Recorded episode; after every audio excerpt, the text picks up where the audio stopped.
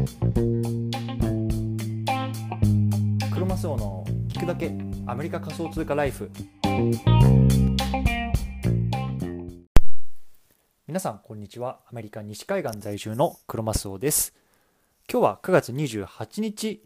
火曜日ですね。今日も聞くだけアメリカ仮想通貨ライフをやっていきたいと思います。よろしくお願いいたします。今日のテーマなんですけれども今日は今すぐ売りたいと思った時に自問自答すべき3つの質問。売り込まないことが大事。こういうようなねテーマで話していきたいなと思います。今日の対象のリスナーさんはブログを書いてるんだけどなかなかアフィリエイト報酬が発生しないなとかあとはねまあ営業をやっていてどうやったらね物を売ることができるようになるのかなみたいな。そういうふうにねちょっとねもやもやしてる方向けのね内容になっているとなっています。で、まあ、僕自身ね、あのブログっていうのを始めて大体9ヶ月ぐらい経ったんですね。で本当に最初はもうあのブログの書き方とかあとはその講座の解説の仕方とかも全くねわからない状態ゼロの状態から今ね9ヶ月で大体累計でねこう2500ドルぐらいかな稼げるようになったんですね。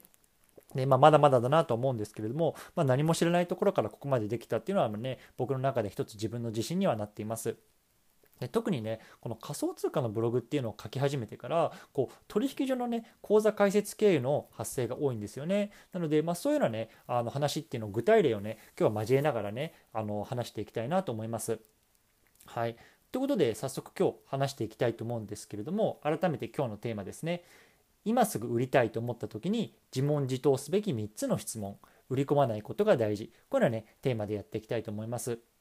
最初結論3つ言っちゃうと1つ目は何でそのお客さんはそういう問い合わせをしたのかっていうのを自問自答しましょ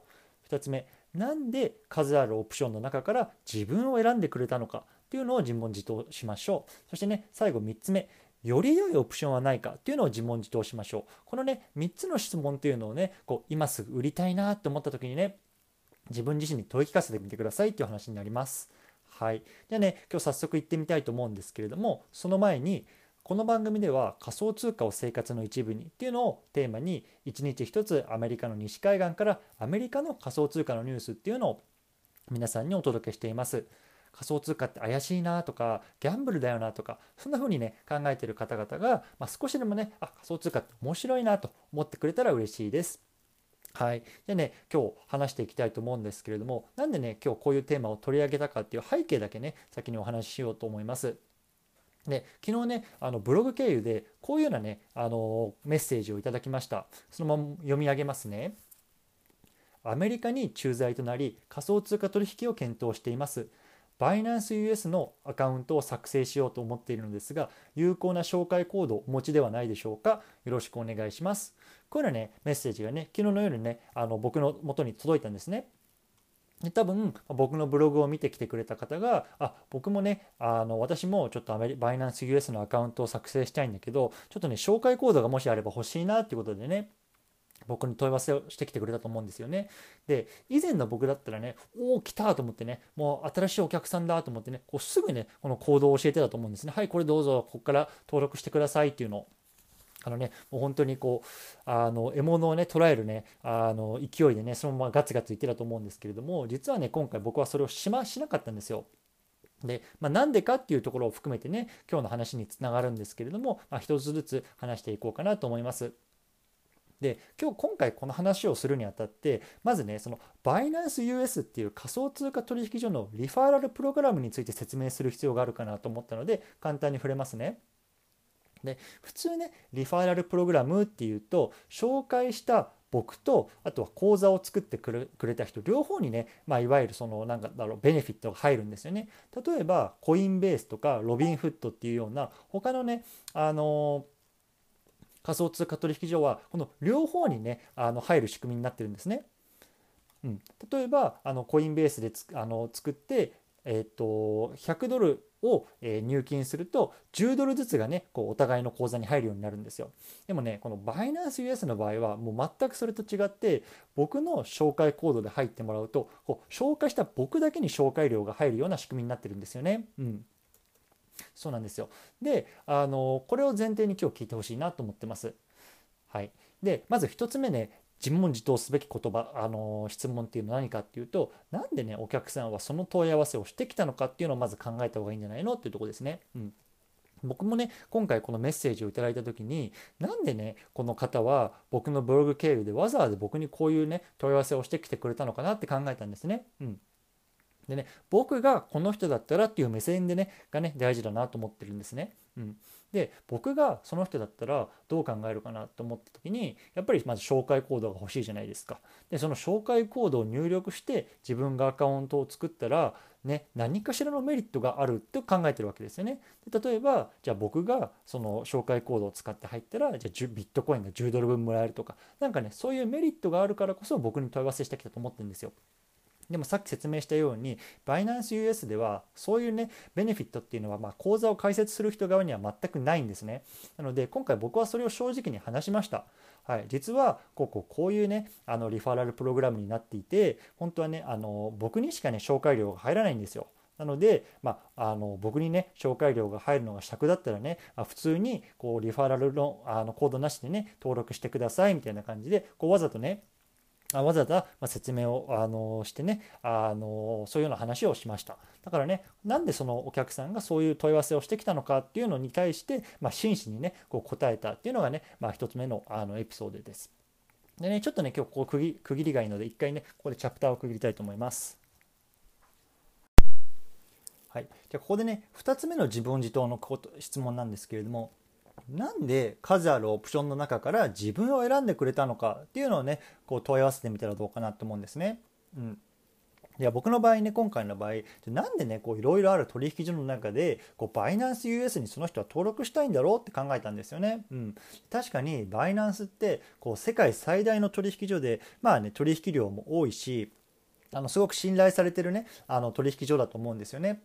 で一方で僕がその時に思ったあの思ったのはもう今バイナンスってこう世界各国ですごく規制が厳しくなってるんですよね。でアメリカなんかはその最たる例で、まあ、非常にねあのかなり初期の段階でこうかなりこう規制でがんじらがらめになってしまったのでもともとアメリカでもこうバイナンス自体がねこうあのサービスをやってたんですけれども、まあ、それで、まあ、あのサービスの停止を余儀なくされてこうバイナンス US っていうねもう完全こうあの別会社みたいな感じでこう運営せざるを得なくなったのがもう遡ること3年前2018年からなんですね。うん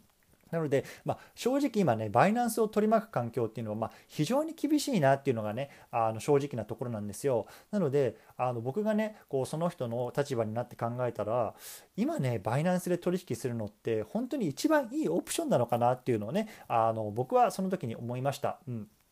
で、まあ、次3つ目の質問なんですけれどもここにつながっていてより良いオプションはその人にとってないかなっていうところをね僕はね考えました。うん、でそのこれより良いオプションっていうのがその自分の中に持ってるオプションだけじゃなくて、ね、もう自分の持ってない他の商品でもなんかいいものはないかなっていうちょっとねこう広い視点で考えたんですよね。例えばさその車が欲しいと思ってさこうトヨタのディーラーに来た人にホンダの車を売る人って多分ほとんどいないと思うんですけれども、まあ、僕はね中でそうそういうなんかこう真摯にこうホンダのね車をねこうあの押してくれる営業マンはねあすごくなんか好感が持てるなと思ったんですよね。うんでまあ、あの僕の場合は今回ねその FTX っていう違うねあの取引所を紹介しましたでなんで僕が FTX を紹介したのかっていうと今 FTX って、まあ、あのポストバイナンスって言われてるように今すごくこう勢いのあるあの取引所なんですよね。うんでまああのアメリカ発祥で、えっとまあ、すごく、えっと、経営者もねカリスマ性があるところ人なんですけれども実はねこの FTX はついね先々週ぐらいからこう日本でねあの口座開設っていうのが新たにできなくなっちゃったんですよね。うんでまあ、あのもしかしたらこう日本の、ね、規制が厳しすぎるとかいろいろあったかもしれないんですけどなのでその日本人にとってこの FTX の口座をこれから開設するっていうのは非常に難しいことなんですよ一方で世界はこの FTX っていうのにすごく注目しているっていうことなので僕がこの問い合わせをくれた方に言ったのは今ね日本人としてアメリカにね住んでいるのであれば FTX をまあ口座の開設をするのはま非常にいいチャンスなんじゃないかなっていう話をさせてもらいました。うんでね、僕自身は FTX の口座を持ってないからあの別にその、ね、紹介料とか入ってこないしあの別に FTX を紹介する義理はないんですけれども、僕がね今その人だったら、まあ、FTX を口座の FTX の口座を開設するかなっていうことでねあのそれをあの紹介させてもらいました。うんはい、でねあの今ねあのこういうような経緯をねあの話してきたんですけれどもこの驚いたことにこのあと実はねさらにねこう質問を投げかけて投げてかけてくれたんですよね。で例えばねその複数ね講座を持つことによってなんかデメリットあるのかなとかなんかそういうないろんな質問っていうのがこの後ね来てくれてキャッチボールが今でも続いてるんですね。でこれがね僕はこう非常に大事だなと思ったんですよ。であの本来ねその紹介コードを教えてくださいっていうものに対してはい紹介コードこれですよっていうのねあの回答していたら、まあ、多分ねキャッチボールが1回で終わってたんですよねでもそこで、まあ、あの紹介コードを紹介したんだけれども、まあ、実はねこれあなたにとってメリットありませんよとか実はねこう FTX ってやつの方がね僕だったらいいですよとかそういうようなねこういろんなキャッチボールをすることによってこうね向こうもねこう少しずつ心を開いてくれてあれはどうですかこれはこうですかこういうようなデメリットは何なんでしょうかみたいな感じでこういろいろ問い合わせてきてくれてると。でねこのキャッチボールにこそこのお客さんとのこの長期的なね信頼関係ができるんじゃないかなってね僕は今回の件ですごく学ばせてもらいました。うんなのでこう目先のこう紹介料にね目がくらんでこうそれをねあの取りに行ってもそこで会話が途切れてたかもしれないんですけれども今はねまあ多分紹介料入ってこないですよ入ってこないんですけれども、まあ、長期的にね、まあ、こういうようなねこうファンっていうのをねこう作っていけたらいいのかなって僕は今考えてます。うんはい、でねあの中にはねこういう話するといやでもやっぱりねそのもう売れないと意味ないんじゃないとかそういうのはねあのことを思う方もいると思うんですよね。で確かにその短期的にさあのもう今食っていかなきゃいけないっていうような状況だったらね確かにもうおっしゃる通りだと思うんですけれども、まあ、僕はね、まあ、正直今ねあの今食っていくためにねこう稼がなきゃいけないみたいな状況では正直ないと、まあ、本業があるので。だだったらそのやっぱり長期的に見たらそのコアのファンっていうのをこう、ね、少しずつ作っていくことの方が大事だなと僕の中では思ってるんですよね。うん、でやっぱりねこの世の中のこのいろんなビジネスの中でこう本とか読んでいくとさ10人のコアなファンがいればこうビジネスがつくって言われてたりあとはねその有名な話ですけれどもこの江戸時代の商人たちがこう自分たちの家が火事になっちゃった時に一番ね最初にあの守ろうとしたものは何だったかっていうとお客さんの台帳だったって言われてるんですよね。うんこのお客さんの情報がね書いてある台帳さえあればねまたすぐにでもねこうビジネスができるって彼らは考えてたからこそこのお客さんの、まあ、リストっていうのが一番大事だったとあの言われてるわけですよね。うんだからその目先の利益にとらわずにとらわれると、まあ、長期的なビジネスのチャンスをね逃すことになっちゃうんじゃないかなって僕はね思ってます。はいでねまあ、今回ねこの問い合わせをしてきてくれた方がねこのねラジオを聴いてくれてるかどうかっていうのは分かんないですけど、まあ、本当にね問い合わせ自体がすごく嬉しかったですし、まあ、少しでもこうやってね力になれたらね、まあ、本当にこれほどねなんだろうまあブロガーとして、まあ、嬉しいことはないなと思ってね今日ここでこういうお話をさせてもらいました。はい、ちょっとね今日長くなってしまったんですけれども最後まとめてみたいと思います。今日のテーマは今すぐ売りたいと思った時に自問自答すべき3つの理由売り込まないことが大事こういうのはねテーマで話してきました。じゃどんなことを質問すべきかっていうと1何でそのお客さんはその問い合わせをしてきたのか2なぜ数あるオプションの中から自分を選んでくれたのか。そして3つ目より良いオプションは他にないか。このね3つをね考え抜くことで、まあ、さらにお客さんとのねこう長期的なリレーションっていうのを築いていけるんじゃないかなっていうね話でした。はい。でね今日の合わせて聞きたいなんですけれども GAFA が考えていることを追いかけると割と稼げる実体験済み。これね話で話したあの回がありますので興味がある方は是非聞いてみてください。はい。ということでね、最後簡単に雑談なんですけれども、やっとね、こう体調が戻ってきたので、まあね、あの今日もちょっとまた午後の収録になってしまったんですけれども、明日はね、またちょっと朝早く起きて、まあ、あのまたね、朝方の配信ができるように頑張っていきたいなと思いますので、引き続き皆さんも聞いてくれたら嬉しいと思います。はい。ということでね、季節の変わり目なんです。なので、皆さんもね、体調を崩さないようにコツコツでやっていきましょう。では、車そうでした。バイバイ。